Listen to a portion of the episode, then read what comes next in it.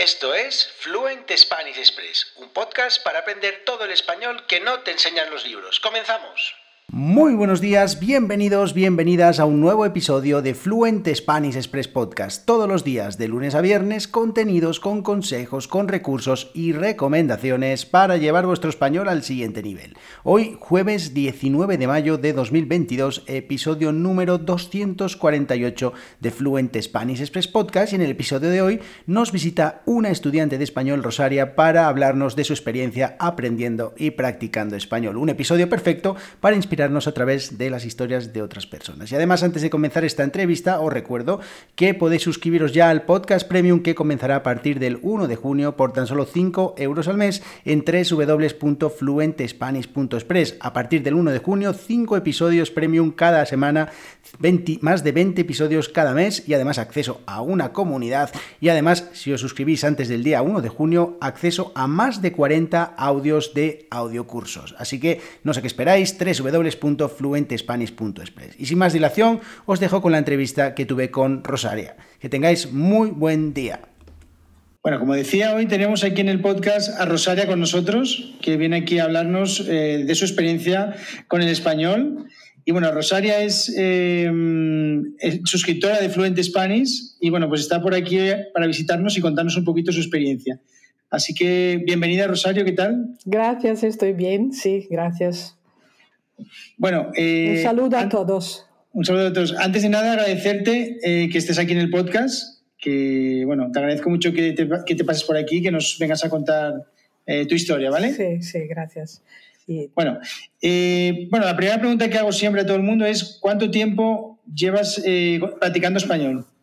Mira, yo estuve en España durante casi cinco años, pero solamente en el invierno, y ahí me matriculé en una escuela y entonces se puede decir que practico el español desde hace unos cinco años, vamos.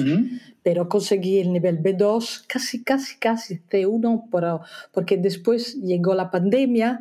y eh, estuve obligada a marcharme de España, entonces se, se paró todo, se bloqueó todo y ahora estoy aquí eh, regresé en 2020 y claro, no puedo practicar, por eso sigo estudiando, me apaño un poco para no olvidarme.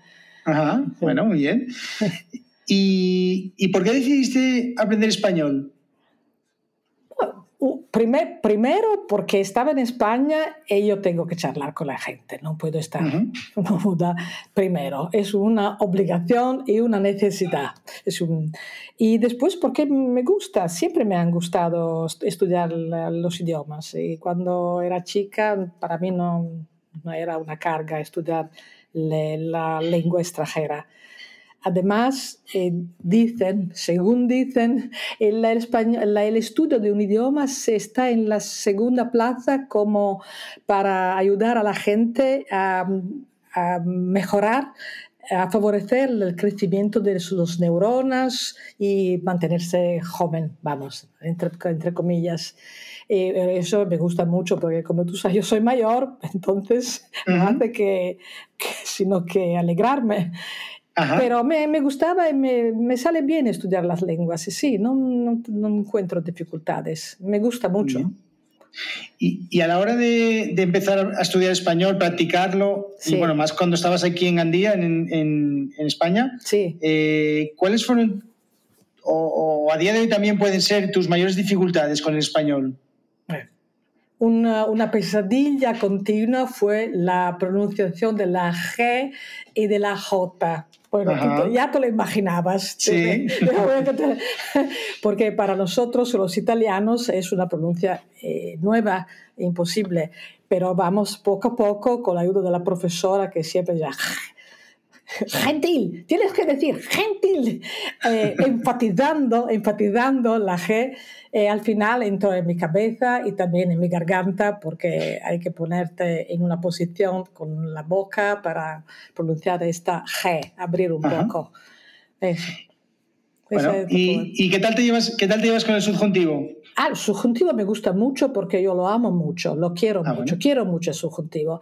Eh, quiero el subjuntivo en italiano y detesto a la gente que no lo usa, porque también en Italia el subjuntivo parece un desconocido, se ha, se ha, eh, eh, se ha, ha desaparecido del habla de todos los días, porque los jóvenes no lo conocen y usan el imperfecto y no el subjuntivo. Entonces, para mí el subjuntivo es um, algo que no se puede eh, omitir.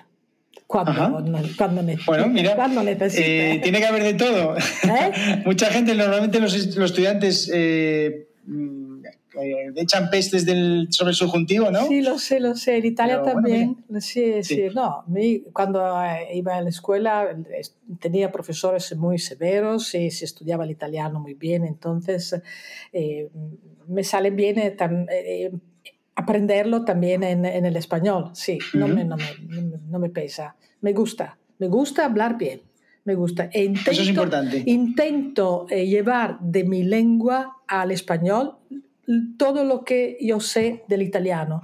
A veces la gente me dice, uy, pero qué bien que, te, que escribes, que hablas, pero ¿por qué, no, por qué te, eh, no es una maravilla? Yo tengo mi cultura en italiano e intento trasladarla en el español. No puedo cambiar, no puedo cambiar. claro, me, me, esfuerzo mucho para buscar las cosas que son correctas, más elegantes, más... Bueno, Claro, puedo equivocarme y hago también un montón de errores a lo mejor, pero lo intento, intento hablar bien. Así como hablo bien en italiano, quiero hablar bien en español. Es mi, mi, ambición primaria. Qué bien, qué bien. Muy Me parece un buen objetivo, sí, señor. Muy bien. Y una pregunta interesante. Eh, ¿Algún momento en el que tú te hayas sentido cómoda o muy feliz utilizando el español en alguna situación, eh, bueno, y más que estuviste, habiendo estado en, en España, eh, a un momento que tú digas, jo, estoy aquí hablando español, disfrutando este momento. Mm, sí, eh, este, de España, visitamos España, aunque no toda, claro. la, conocer el idioma del, país donde estás viviendo es muy importante porque viajando eh, a veces se pueden pasar cosas que si tú no conoces el idioma te pueden puedes ir a encontrar cosas negativas peligrosas. Es muy importante conocer el idioma y eso me ha ayudado mucho en las varias circunstancias bueno, además hablar con las amigas o con la gente, eh, he aprendido em, a, aprendí a conocer también el acento de los argentinos, de los, los, los, hispanohablantes, no de España, sino de América, y esto me, me, enorgullece, mucho porque, bueno, la, la peluquera, por ejemplo, me dice, yo soy así, yo, ¿eso qué es eso? Al principio estaba un poquito traumatizada, poco a poco, porque hay mucha gente que vive en España de, de América, gente que viene de América. Sí. fue una experiencia muy interesante para mí. Me ha, me ha enriquecido mucho. Claro, es que ese es otro de los puntos de aprender un idioma, ¿no? Y, de, y vivirlo como tú lo, lo, lo, vives, que es también que te enriquece y que te abre otra la mente también, ¿no? Sí, sí, claro, claro, es muy importante. Es muy importante. Sigo estudiando, leyendo, escucho la radio, tengo la aplicación de la RNE, iVox. El podcast tuyo, el podcast de todos, Gracias. de historia. Eh, tengo la aplicación y porque tenía el número español, me, se, han quedado en mi móvil, mi móvil las aplicaciones. Entonces puedo escuchar la mañana, un día cualquiera, los, las noticias y también veo películas. Anoche vi la película El Jefe en Netflix. Ajá, muy bien. Mira, esa no la vi. ¿Y qué tal estaba? Muy interesante, muy interesante, sí, sí, muy interesante. Ah, bueno, pues la apunto, me la apunto. El Jefe. Y, y ahora ya para terminar, eh, un consejo que nos puedas dar a todas las personas que aprendemos idiomas, bueno, en este caso en español, pero que tú a ti te haya funcionado o que creas que es interesante. Ah, bueno, bueno, como para, para no repetirme, pero sí, eh, escuchar la radio, ver películas eh, yo iba al cine también cuando estaba en España con las amigas a ver películas de Argentina, de América, con subtítulos o sin subtítulos y comprendía todo. Además tenía la amiga al lado, por si acaso. Importante. Y mm, empecé a escribir cosas cuando era a la escuela. Eh, participé a una carrera, de la, estaba al B, B1, no me acuerdo, una carrera de relatos cortos de 100 palabras. Gané el primer premio. Anda. sí. Cada, cada alumna tenía que escribir en, en, el idioma que estaba estudiando. Claro, yo... Eh, escribí un, relato muy corto, 100 palabras, y mi profesora me lo corregí, escribí dos, y ella me dijo, mejor el segundo. Y estaba, estaban en, en, la, en, la, en, el pasillo de la escuela todos los cuentos de, la, de los alumnos, y cada la gente tenía que poner un voto dentro de una urna. ¿no? Eh, bueno, me regalaron, eh, gané una, un bolígrafo y, y, una mochila de plástico con la escrita E o I. bueno, una cosa así para practicar. Eh, de aquella vez empecé a, a, escribir siempre pensamientos, reportaje de viaje, de mis viajes, siempre Y se le, se le, llevaba a la profesora que me corregía, me decía, bien, bien, bien, sí, así, eh, puede corregir, mejor así, mejor así. Eh, hasta cuentos. Ya escribí, he escrito cinco cuentos. Cinco, cinco, sí.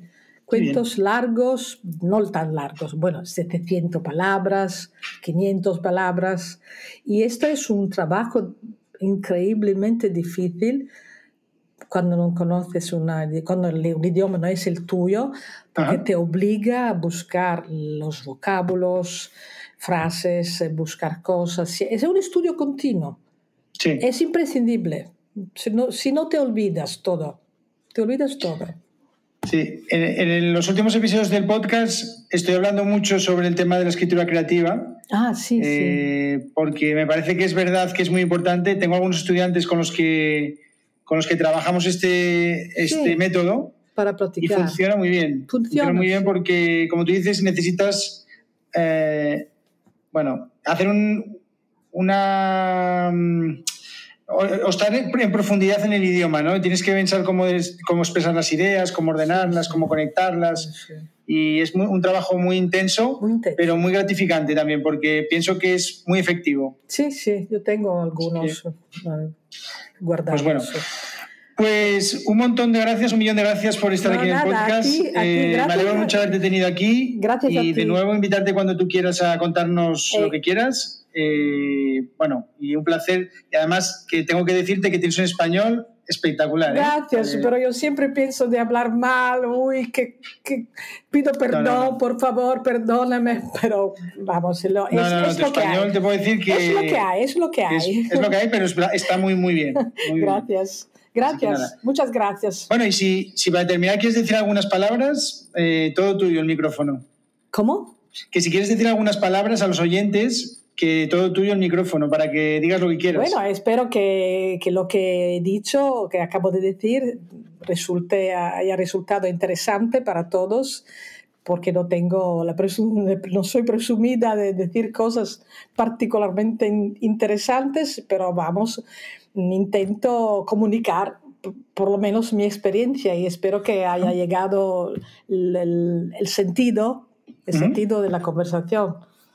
Sí, estas historias te puedo asegurar que inspiran mucho. Son Sí. muy inspiradoras escuchar a personas que, que están en un punto en el que nosotros queremos llegar, ¿no? Ujú. Eh, aprendiendo el idioma. Yo, Mm. yo, por ejemplo, yo con- no con el español, obviamente, pero con otros idiomas, eh, que ojalá yo tuviera el nivel de inglés que tú tienes con el español. Así Ay, que, madre bueno, mía, gracias.